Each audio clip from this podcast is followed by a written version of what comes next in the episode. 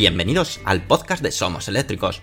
Yo soy Antonio Sánchez y te voy a acompañar durante los próximos 30-40 minutos que dura este podcast. El objetivo de este podcast es difundir y dar a conocer más sobre los vehículos eléctricos, energía sostenible y tecnología aplicada a los vehículos. El contenido del podcast contará inicialmente con tres apartados diferenciados. Por una parte, hablaremos de las noticias más destacadas ocurridas sobre vehículos eléctricos. Continuaremos con un apartado de Tesla, llamado Espacio Tesla, donde te hablaremos de curiosidades y experiencia de uso de un Tesla. Finalmente, acabaremos con preguntas y respuestas que nos hagáis llegar en los podcasts anteriores o a través de las redes sociales. Daremos respuesta a todas las dudas que te surjan. Y ahora sí, comenzamos el podcast número 30 de Somos Eléctricos.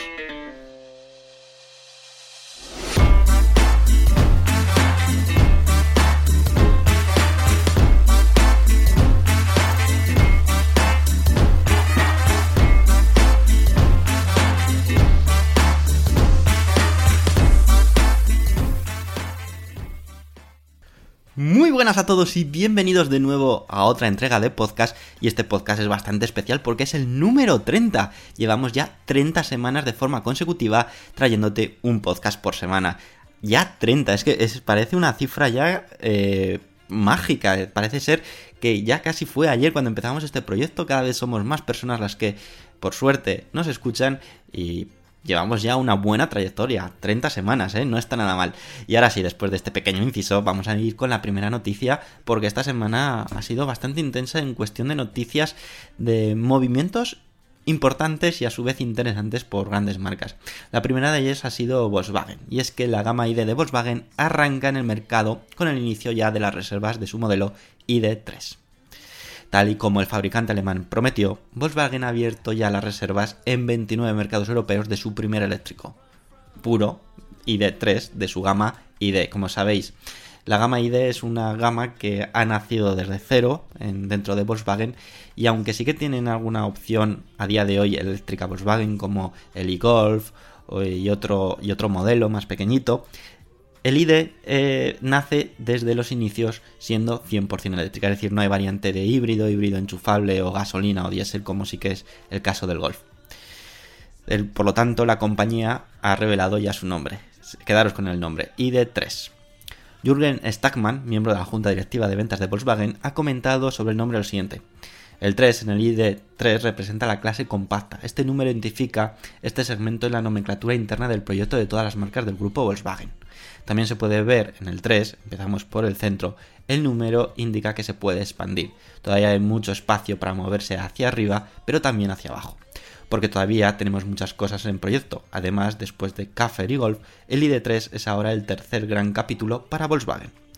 Bien, pues como ha dicho aquí nuestro amigo Jürgen Stackman, eh, el objetivo o el motivo de poner el 3 es que todos los modelos dentro de la gama ID van a ir con número. ID3, ID4, ID5, ID6 y también hacia abajo ID2, ID1. Y que va a indicar el tamaño o el segmento del coche. Por lo tanto, los próximos coches de la gama ID serán ID y una numeración. Si es más grande que este, de 4 y de 5, el que corresponda allí, sino hacia abajo. Las reservas ya son posibles realizarlas en concepto de pre-reserva para la edición especial, y de 3 First, dado que todavía falta un año para su llegada al mercado prevista para 2020, comenzando la producción este mismo año. La edición especial está limitada a 30.000 vehículos, dividida en tres variantes y se diferencia de la versión estándar que será comercializada posteriormente. Y las diferencias son las siguientes. Como decimos, hay una versión ya de pre-reserva y que van a hacer unas ediciones limitadas o especiales. Esta edición limitada o especial tiene disponible cuatro colores y tres versiones. Todas las versiones contarán con llantas, grandes llantas y un equipamiento completo, con amplias funciones de confort, incluido el sistema de control por voz y de navegación. El ID First Plus con IQ adicional, luz y diseño exterior e interior bicolor y el ID3 First Max con un gran techo panorámico de cristal e innovaciones como el Head-Up Display de realidad aumentada. En cuanto a la carga, eh, Volkswagen ha dicho que ofrecerá para el ID3 First la carga gratuita de hasta 2.000 kWh de electricidad durante un año, en estaciones de carga pública conectadas a la aplicación WeCharge de Volkswagen que creo que aquí en España todavía no existe ninguna, así como a la red europea de carga rápida Ionity, de la que recientemente se conocía el inicio de las obras para la primera y segunda estación en España, ubicadas en Lérida y Ariza. Dicha carga se realizará mediante conector CCS Combo a una potencia máxima de 120, 125 kW. También la compañía ha hecho referencia a su nueva filial Eli, con la que garantiza que ofrecerá en breve Balls Wallbox, asequibles para cargar en casa. Respecto a su autonomía, para la edición especial ID, First, ID3 First, para la cual Volkswagen dice que ha elegido la configuración y batería más popular en el mercado conforme a sus análisis y encuestas, será de 420 km en el ciclo WLTP, una autonomía que como vemos está bastante bien y bastante aceptable. Sí que nos llama la atención y es bastante curioso que para esta edición especial no hayan optado por la batería más grande, sino que han optado por la batería estándar que ofrece una autonomía de 420 km y que su tamaño es de 58 kWh. Hay que decir que no está nada mal porque estamos ante el ID3, que no va a ser un modelo excesivamente grande, por lo tanto su batería es bastante aceptable. Pero ¿qué pasa con el resto de baterías? Pues va a tener dos variantes más. Por una parte la más pequeña, de 45 kWh, que nos proporcionará 330 km. Luego la mediana, que es la que hemos comentado, de 58 kWh, que es la que va a llevar esta edición especial o primera edición, que podremos hacer 420 km. Y luego habrá una batería más grande de 77 kWh, que podremos hacer unos 550 km. Todo esto bajo el ciclo WLTP, es decir, son ciclos bastante o mm, medidas bastante aproximadas y realistas. Por lo tanto, estamos ante una opción que parte de los 330 kilómetros y se nos va hasta los 550 kilómetros. Unas autonomías para coches eléctricos ya muy a tener en cuenta incluso con la batería más pequeña. El Volkswagen ID3 se posiciona en un intermedio en cuanto a medidas, ya que eh, se encuentra entre el Golf y el Polo. Sus medidas, 4,10 metros de largo, 1,80 metros de ancho y 1,53 metros de alto. Eh, otro aspecto importante es el precio. Y si hablamos de esto, el ID3 First Edition comenzará por debajo de 40.000 euros en Alemania. Probablemente en Europa sea un... digo en Europa, en España, perdona, será un pelín más. Eh, todavía no se saben precios oficiales en España. Las reservas ya se pueden formalizar con un depósito inicial de 1.000 euros y Stackman indica que la marca espera entregar un promedio de 100.000 ID3 cada año.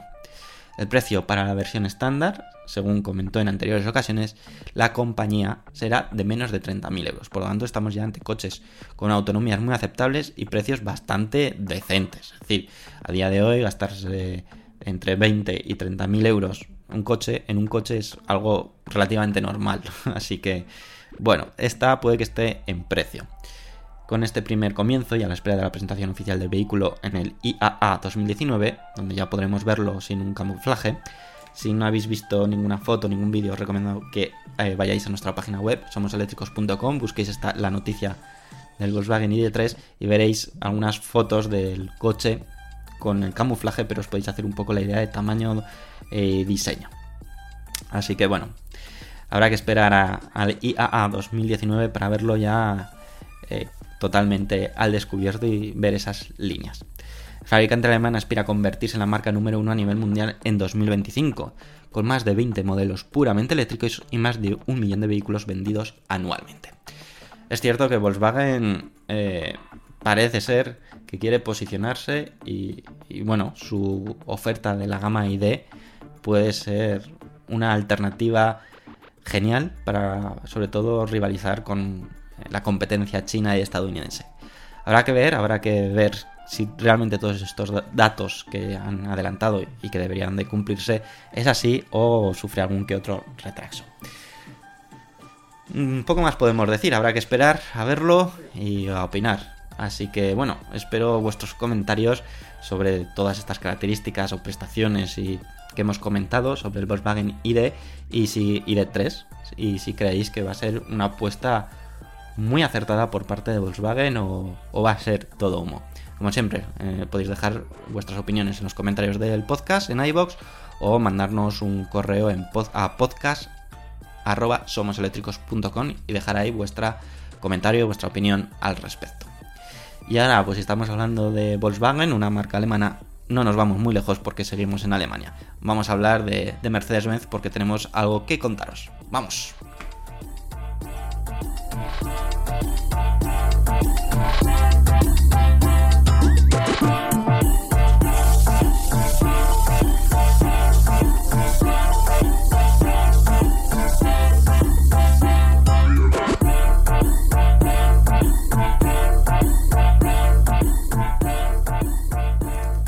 Bueno, parece sin duda alguna que esta semana es la semana de las reservas, se está abriendo el mercado muchísimo en cuanto a coches eléctricos. Y es que Mercedes-Benz ha abierto las reservas para su EQC, el sub 100% eléctrico del fabricante alemán, que inicia ahora ya su producción. Fabricante alemán, Mercedes-Benz, ha anunciado el inicio de producción de su primer eléctrico, el SUV Mercedes EQC. El esperado vehículo 100% eléctrico de la compañía cada vez está más cerca, pudiendo incluso hacer ya la reserva, aunque el fabricante de automóviles dijo recientemente que no podrían satisfacer la demanda para este año y posiblemente tampoco para el que viene. Creo recordar que esto ya lo comentamos en algún que otro podcast anterior y que nos parecía algo no, no creemos que sea por que este vaya a ser un éxito de ventas, sino porque una previsión de, comprar baterías o componentes o que su previsión de fabricar X unidades son muy por debajo de lo que realmente el mercado está demandando. Así que bueno, en este aspecto habría que hacer un pequeño tirón de orejas a Mercedes si en el caso de que sea así el motivo principal de no poder satisfacer toda la demanda. Rita Seger, miembro del Consejo de Administración Daimler AG, responsable de la venta de vehículos Mercedes-Benz, ha comentado al respecto. Con el Mercedes-Benz EQC entramos en una nueva era de movilidad. Forma parte de la creciente familia de vehículos totalmente eléctricos de Mercedes-Benz y combina características que definen la marca, como calidad, seguridad y confort. Ofrecemos a nuestros clientes un diseño progresivo y un confort de conducción único, y esto con una gama absolutamente adecuada para el uso diario. Mercedes-Benz enfatiza el uso diario del vehículo, ofreciendo, atentos, una autonomía de 445 kilómetros. Bueno, está entre 445 y 471 kilómetros bajo el ciclo net, lo que hará que en el uso real se vea bastante disminuida, quedando por tanto algo justa para depende qué usos. Yo calculo que este, estará en una autonomía de 300, entre 300 y 350 kilómetros reales. La batería que porta pues es de iones de litio y de un tamaño de 80 kilovatios hora con un peso de 652 kilos. Tiene tracción total porque porta dos motores, uno en cada eje y que ofrece una potencia total de 300 kilovatios, o lo que es lo mismo, 408 caballos y que nos ofrecerá una aceleración de 0 a 100 km hora en tan solo 5,1 segundos y aquí un dato curioso es que su velocidad máxima está limitada a 180 km hora.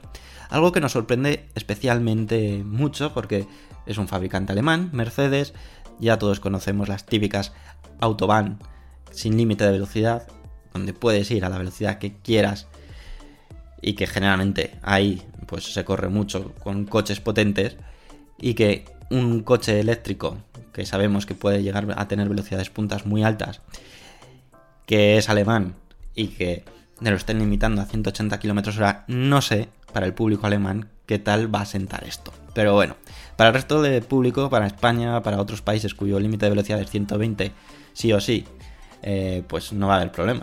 en teoría, difícilmente vas a alcanzar de forma legal esos 180 km hora. En cuanto a la carga, Mercedes-Benz indica que está equipado de serie con un cargador refrigerado por agua, con una capacidad de 7,4 kilovatios y una capacidad máxima de hasta 110 kilovatios en una estación de carga rápida. Siendo estas las cargas domésticas o las de punto de carga públicos, el cual se realizará en torno a unas 11 horas del 10% al 100%, bajando considerablemente a 40 minutos en el caso de realizarla a través de estaciones de carga rápida, del 10 al 80% es decir, si tenemos en, ese periodo de porcentaje de batería, lo haremos en 40 minutos. Sus medidas, pues 4,76 metros de largo, 1,88 metros de ancho y 1,62 metros de alto, con una distancia entre ejes de 2,87 metros y un peso total de 2.495 kilos. Si queréis más información sobre este Mercedes-Benz EQC, informaros de que ya tenemos en nuestra página web, en el apartado de marcas, Mercedes-Benz, ya hemos creado la marca Mercedes-Benz y a su vez tenemos ya la ficha del EQC, donde ahí vais a tener todos los datos técnicos, precios y poder utilizar nuestro comparador de vehículos para compararlo con otras ofertas de subs, como puede ser el Audi e-tron o el Tesla Model X. ¿Qué más os podemos decir de, de este Mercedes-Benz EQC? Pues que su precio comienza en un precio de 77.425 euros para la versión más básica, la cual incluye un equipamiento que engloba, según indica la compañía, los cuatro pilares de la estrategia de digitalización, que denominan CASE, conectado, autónomo, compartido y servicios y accionamiento eléctrico. También al margen del resto de versiones se lanza una edición especial EQC 1886 con un precio de 87.405 euros. Así que bueno, otro sub que viene a, cumplir este cometido, al menos por parte de los fabricantes tradicionales, es decir, tenemos un coche eléctrico, veremos a ver si le pasa como a Jaguar, que el E-Pace es un coche súper chulo, súper bonito, pero tiene fallos mm, garrafales a la hora de poder hacer viajes.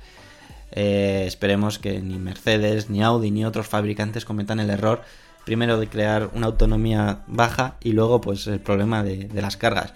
Que a día de hoy no vamos a ser honestos y claros. El único que coche o marca que te da garantías de poder hacer viajes eh, considerablemente rápidos sin tener que hacer largas esperas en la hora de cargar es Tesla. Es cierto que Unity, como ya os hemos dicho en otros podcasts, está ya empezando a, trabajar en, en abrir puntos de carga en España. Cuando y Unity ya tenga sus puntos de carga en España, pues viajar con todos estos tipos de vehículos no va a ser ningún tipo de problema porque podremos cargar rápidamente casi a la misma velocidad o a la misma velocidad o más velocidad que los superchargers de Tesla. Pero lo dicho, a día de hoy si quieres viajar con un coche eléctrico, eh, pues casi seguro vas a tener que morir al palo de, de hacerlo o de contemplar hacerlo con un Tesla. Pero bueno, es oferta, ley de... Bueno, más que oferta, es eh, una buena previsión de Tesla. ha sabido, si no tenemos la infraestructura, saben que no pueden eh, tener éxito un coche eléctrico. Pues vamos a crear la infraestructura. A ver si los demás fabricantes se ponen las pilas en este aspecto y cada vez tenemos puntos de carga de, de, mayor calidad y sobre todo en número y que estén ubicados en distintas zonas y no concentrados en determinadas zonas. Así que veremos a ver. Y ahora ya nos vamos con una marca coreana, Kia, os suena, ¿verdad? Sí. Pues bueno, eh, en la Feria de Automóvil de Barcelona, que como sabéis se, está celebrando, bueno, depende cuando estés escuchando el podcast, ya se habrá celebrado, pero eh, se ha celebrado y ha anunciado cosas nuevas. Venga, vamos a hablaros sobre esas novedades al respecto.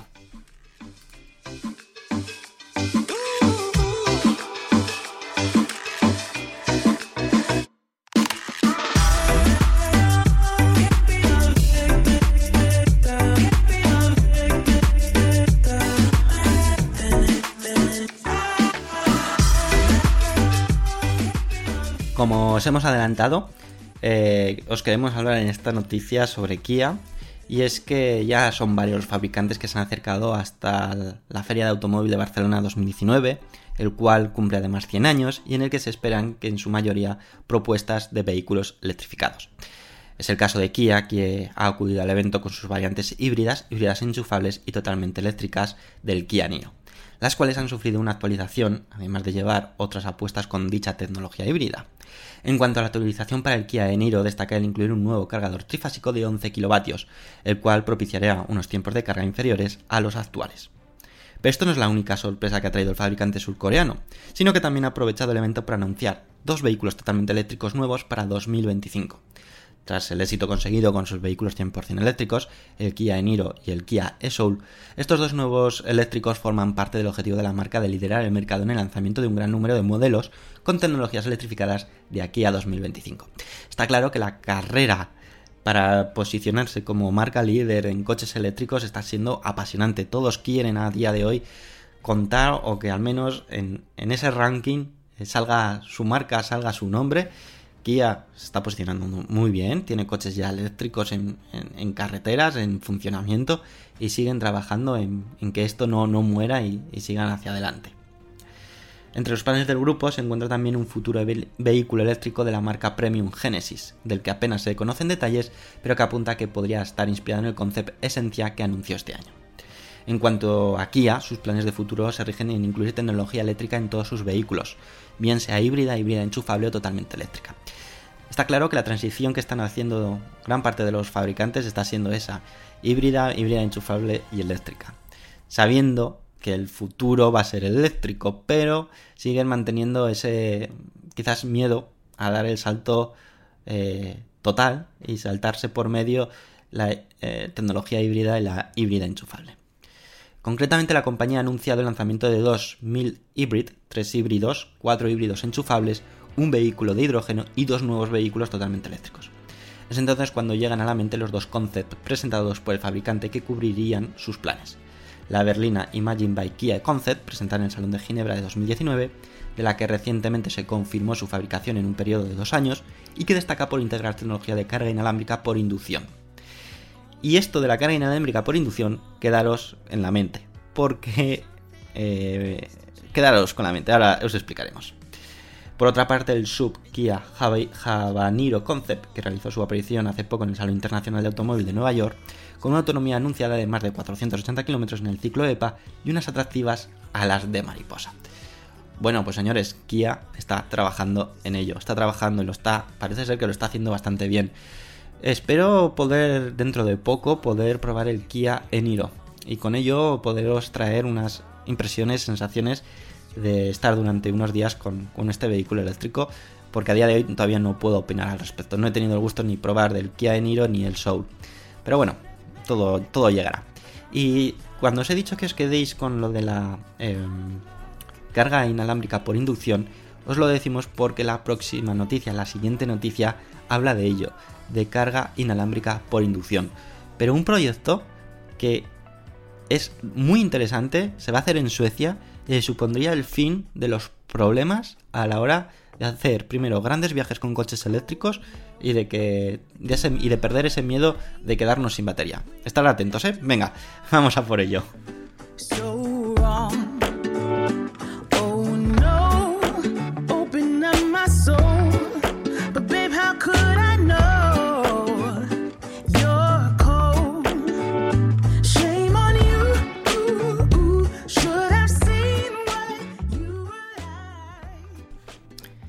Y como os he adelantado, el plan de Suecia es poner en marcha lo que podría ser la futura forma de viajar, cargando las baterías mientras circulamos. ¿Cómo os quedáis? ¿Eh? Impresionados, ¿eh? Nos encontramos ante la forma de viajar del futuro, aquella en la que se suprimen las paradas para realizar la carga de las baterías de nuestro vehículo eléctrico, puesto que podremos cargarlas mientras circulamos. Como decimos, parece ficción, ¿verdad? Pero no es así. Suecia se lo ha planteado y va a llevarlo a cabo por el momento en algunos tramos de sus carreteras aunque como era de esperar no es una iniciativa de nuestro país, al menos podemos alegrarnos de que sí lo sea de un país europeo, lo que hará que si se convierte en una opción viable pueda llegarnos más rápidamente la tecnología. Se trata de un sistema de carga inductiva integrado en las carreteras que posibilita la carga de las baterías de los vehículos eléctricos mientras nos desplazamos. El responsable de llevar a cabo el proyecto es el consorcio Smart Road Gotland, desplegando un servicio de transporte público totalmente funcional y un banco de pruebas a través de una carretera eléctrica de 1,6 km de longitud para garantizar la transferencia de conocimiento a la STA. El proyecto tendrá un costo aproximado de 12,5 millones de dólares y se espera que se beneficie de casi 10 millones de dólares de financiación gubernamental, realizándose con Electreon, una subsidiaria 100% de la compañía israelí Electreon Wireless, que instalará su tecnología de bobina de cobre debajo de la superficie de la carretera, haciéndola invisible para que los usuarios de la carretera, permitiendo así un flujo constante de electricidad. Hay un vídeo que os invito a que lo veáis, que lo tenemos publicado en nuestra página web somoseléctricos.com, donde explica cómo se instala este tipo de carga debajo del, asfalto. Y que mm, estamos convencidos de que puede ser una solución muy a tener en cuenta para, todos los problemas de carga inalámbrica, bueno, de carga de baterías de coches eléctricos. El proyecto incluye la construcción de una carretera eléctrica de 1,6 kilómetros en la isla sueca de Gotland y que forma parte de un tramo de 4,1 kilómetros que conecta el aeropuerto de Visby con el centro de la ciudad. Se espera con ello demostrar el potencial futuro de la transferencia inalámbrica dinámica de potencia a los vehículos, basado en la tecnología del Electreon. Será el primer proyecto del mundo en con carga por inducción tanto camiones como autobuses en movimiento, asegurando así el sistema mediante pruebas realizadas por un profesional a bordo de un camión eléctrico en diferentes condiciones ambientales del autobús, utilizado como una lanzadera pública. El proyecto constituye una parte clave del plan de gobierno sueco de 3.000 millones de dólares para implementar casi 2.000 kilómetros de carreteras eléctricas en el país. Electreon dijo que la nueva tecnología será beneficiosa para los camiones pesados que realizan largos recorridos, ya que no necesitan llevar baterías pesadas ni detenerse para cargarlas. Como veis y como habéis podido escuchar, el proyecto creo que es apasionante. Si no os hacéis, lo dicho, una idea de, qué significa o qué es, hay un vídeo del propio Electreon que explica este sistema de eh, carga inalámbrica de las baterías. Además, no es necesario que todo el tramo o toda la carretera esté electrificada, sino se pueden hacer tramos donde en esos tramos todos los coches que pasen por ahí en ese tramo se vayan cargando X batería y que cuando no hay ese tramo de carga inalámbrica van utilizando la carga de su batería. Así que no tiene por qué ser, eh, si está bien pensado, si está bien eh, planificado, pues crear rutas o crear espacios de cargas inalámbricas puede ser la solución a todos los posibles problemas, a pesar de que seguirán teniendo que existir los puntos de carga, eso está claro, pero puede ser una solución muy, muy buena y veremos a ver si este tipo de cargas inalámbricas luego son subcontratadas o tienes que contratarlo. Bueno, no habrá que ver cómo luego quieren sacarle beneficio. Primero, están en pruebas, quedarán todavía tiempo en que realmente esto pase a, ser un producto real. Pero aún así, nos encanta saber y ver cómo eh, compañías están, sobre todo países, están apostando por dar solución a uno de los principales problemas de los coches eléctricos, que son las cargas de las baterías, como ya hemos hablado eh, bastante a lo largo de este vídeo. Y con esto dejamos el espacio de noticias y nos vamos a ir al espacio Tesla. Lo vamos a llamar espacio Tesla, pero no os vamos a hablar de Tesla. En esta ocasión quiero hablaros de, de algo que os puede afectar y mucho, y es a las distintas restricciones a la hora de circular por determinadas ciudades en España. Cada vez está habiendo más ciudades que se suman a los protocolos de restricciones, pero cada ciudad eh, lo aplica de una forma o de otra. Por lo tanto, es importante saber cómo lo aplican y qué supone una cosa u otra. Así que bueno, vamos a por ello.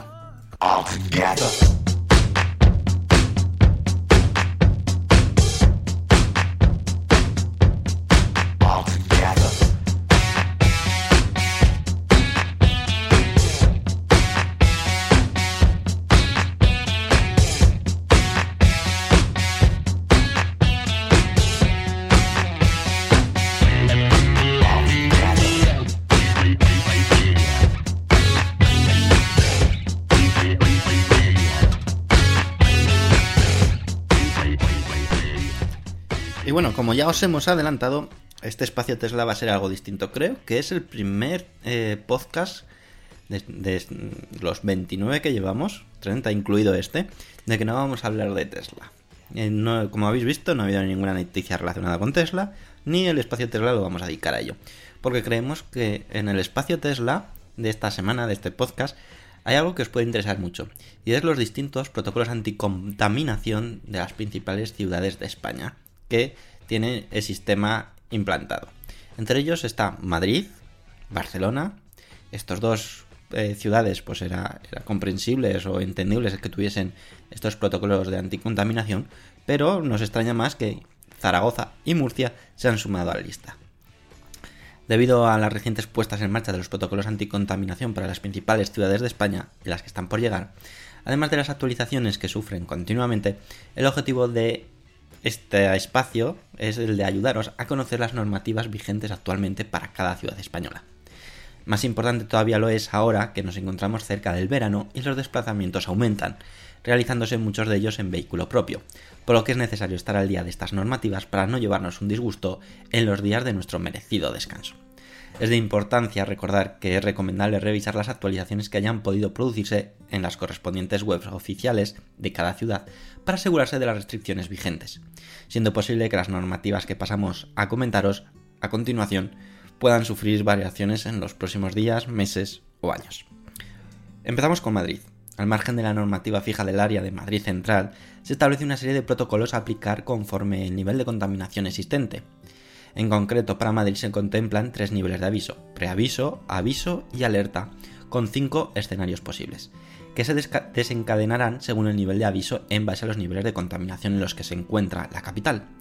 Se exime de dichas medidas el transporte público, vehículos de propietarios con movilidad reducida, vehículos de distribución urbana de mercancías y servicios esenciales, entre otros. El primer escenario aplica a la limitación de velocidad a 70 km h en la M30 y accesos a Madrid. El segundo escenario incluye las medidas anteriores, además de la prohibición para circular en la M30 y su interior a todos aquellos vehículos sin el distintivo ambiental. Y también la prohibición de estacionar en la zona SER a todos aquellos vehículos que no sean clasificados como cero o eco. El tercer escenario incluye todas las medidas que hemos comentado, más la prohibición para circular en todo el término municipal para todos aquellos vehículos sin el distintivo ambiental y recomendación de no circular a los taxis libres que no estén en servicio, excepto vehículos con distintivo cero o eco. El cuarto escenario incluye de nuevo todo lo anterior, más la prohibición para circular en el interior y por la M30 a todos aquellos vehículos sin el distintivo ambiental B. El quinto escenario, el más restrictivo, incluye lo anterior, más prohibición para circular para todos los vehículos que no estén clasificados como cero o eco, prohibición de estacionar en la zona SER a todos aquellos vehículos que no sean clasificados como cero, y prohibición para circular a los taxis libres que no estén en servicio, excepto vehículos con distintivo cero o eco. Por otra parte, Barcelona, la siguiente ciudad, también eh, eh, complementa con el protocolo ya existente denominado Zona de Bajas Emisiones, CBE, la ciudad de Barcelona para activar diferentes medidas en función de la contaminación existente. Si superan los niveles de dióxido de nitrógeno por metro cúbico por encima de los 200 microgramos durante al menos una hora, se prohíbe la circulación de las furgonetas anteriores al año 1994 que no cumplan con la normativa Euro 1, Euro 1 y los coches de gasolina anteriores al año 2000 y los diésels anteriores al 2006. Zaragoza, una nueva ciudad que se incorpora a las limitaciones. Eh, no dispone de normativa fija, sí que se establece un protocolo anticontaminación que forma parte de la estrategia de calidad del aire y cambio climático de Zaragoza. Existen tres niveles, nivel 1, nivel 2 y nivel 3, que pueden activarse en función de los niveles de contaminación alcanzados, aunque por el momento no se, no se ha llegado a activar nunca. Es cierto que Zaragoza tiene una ventaja y es que es el cierzo, el aire hace mucho viento. Y como hace mucho viento, esta contaminación que en algunas ciudades como en Madrid, la famosa boina, se queda ahí toda la contaminación, en Zaragoza se dispersa de forma mucho más rápida. Eh, sería únicamente en el caso de alcanzar el nivel 3 cuando se aplicarían prohibiciones al tráfico en unas determinadas zonas, que incluyen las denominadas zonas cero, que engloba eh, el área de Paseo Echegaray y Caballero, Paseo María Agustín, Paseo Pamplona, Paseo de la Constitución, Paseo La Mina, Calle Asalto y Calle Alfonso V. Por el momento no se conocen cuáles serán exactamente las medidas que deberán seguirse si estos niveles llegan a alcanzarse, aunque se espera que con estas medidas y algunas que faltan por definirse se reduzcan las emisiones de CO2 en un 40%, los residuos domésticos que tienen como destino el vertedero en un 50% y la concentración de NO2 en un 60% respecto a los niveles de 2005. Y finalmente tenemos la ciudad de Murcia, que al igual que Zaragoza se encuentra con tres niveles de aviso, nivel 1 preventivo, nivel 2 o correctivo y nivel 3 o alerta. El nivel 3 será también únicamente con el nivel cuando se lleve a cabo las restricciones al tráfico, por las cuales pasarán por prohibición total de circulación en el centro urbano para los vehículos con normativa pre-Euro 4, a excepción de vehículos que presten servicios esenciales, limitación de la circulación en los vehículos de más de 3.500 kilos, limitación de la velocidad entre 70 y 90 km hora para vías rápidas, autovías y accesos, y limitación de la velocidad a 100 km hora para vías en las que su velocidad máxima sea 120 km hora. Limitación a 70 km hora para vías limitadas a 100 km hora y limitación a 50 km hora para las vías limitadas a 70 y 80 km hora. Y lógicamente a 30 km hora en las vías limitadas a 50 prohibición de circulación por el centro histórico en función de las matrículas, a excepción de vehículos que presten servicios esenciales, transporte público, vehículos de personas con movilidad reducida, entre otros. Entre otros. Lo que no ha sido definido por el momento son las restricciones que se verán a cabo en el estacionamiento. Como vemos, eh, Madrid es sin duda alguna la que más utiliza estos eh, prohibiciones o estos distintos escenarios de contaminación. Hemos podido ver multitudes de veces en el telediario estas limitaciones. Eh, en el resto de ciudades, Barcelona, Zaragoza y Murcia, que se han sumado a poner un protocolo eh, de seguridad o de eh, prevención, todavía no se ha dado el caso. Pero bueno, es positivo que se vayan preparando todas las ciudades de España a posibles situaciones de contaminación extrema y que como primera situación para eliminar de forma rápida esa contaminación es eh, dejar eh, de emitir más contaminación al aire. Así que veremos a ver qué tal tienen estos efectos. Si van saliendo más restricciones o nuevas ciudades que se suman, en somoseléctricos.com os vamos a ir informando de todo. Lo dicho, este espacio Tesla lo hemos querido dedicar a esto porque creemos que es de bastante importancia y que lógicamente si vas a ir de vacaciones o tienes que visitar alguna de estas ciudades, que vayas, si no vas con un coche eléctrico, pues que vayas en preaviso de lo que puede estar y que te informes antes para evitar tener multas o encontrarte la sorpresa de ir a una zona y no poder eh, ir adecuadamente. Y ahora ya, nos vamos al último apartado de ver vuestras opiniones, vuestros comentarios y despedidas. Así que venga, vamos a por ello.